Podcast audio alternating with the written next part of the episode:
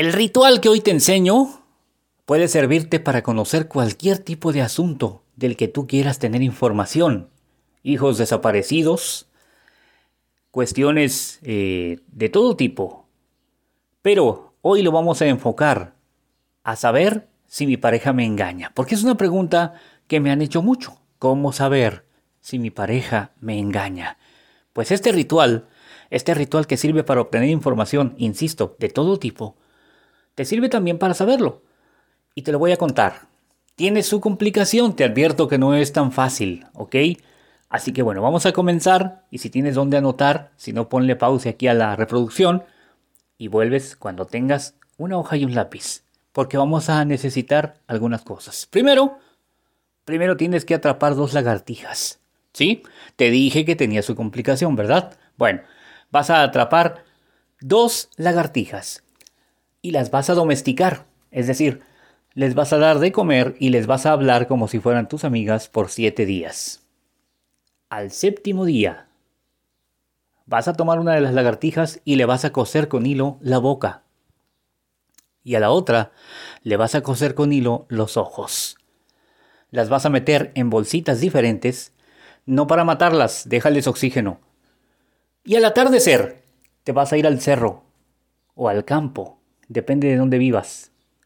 Y ahí vas a tomar tus dos lagartijas, las vas a tallar contra tus sienes y les vas a hacer la pregunta que tú quieres saber. Hecho esto, vas a liberar a la que está cosida de la boca para que se vaya. Pero ten cuidado.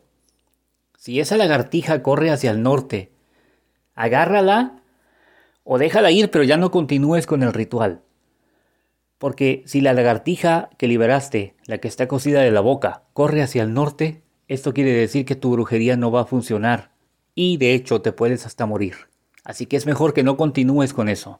Pero si no corre hacia el norte, si corre hacia cualquier otra parte, entonces te vas a quedar ahí, sentado, con tu otra lagartija, la que está cosida de los ojos.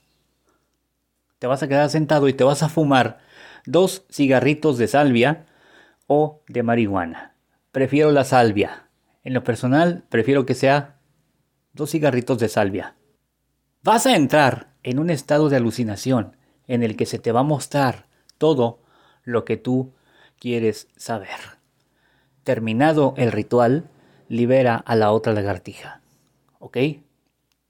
Ahora bien, en el libro Las enseñanzas de Don Juan aparece también este ritual, pero él utiliza una hierba que se llama datura también conocida como hierba del diablo. No la recomiendo porque para utilizarla se requiere mucha preparación. Así que mejor hazlo con dos cigarritos de salvia previamente preparados antes de que te vayas al cerro o al campo. ¿Ok? Bueno, como dije, cuando estés en este estado de alucinación, se te va a mostrar todo lo que deseas saber sobre la cuestión que planteaste. Y esa es la manera de conocer de primera fuente lo que está pasando con el asunto que te inquieta.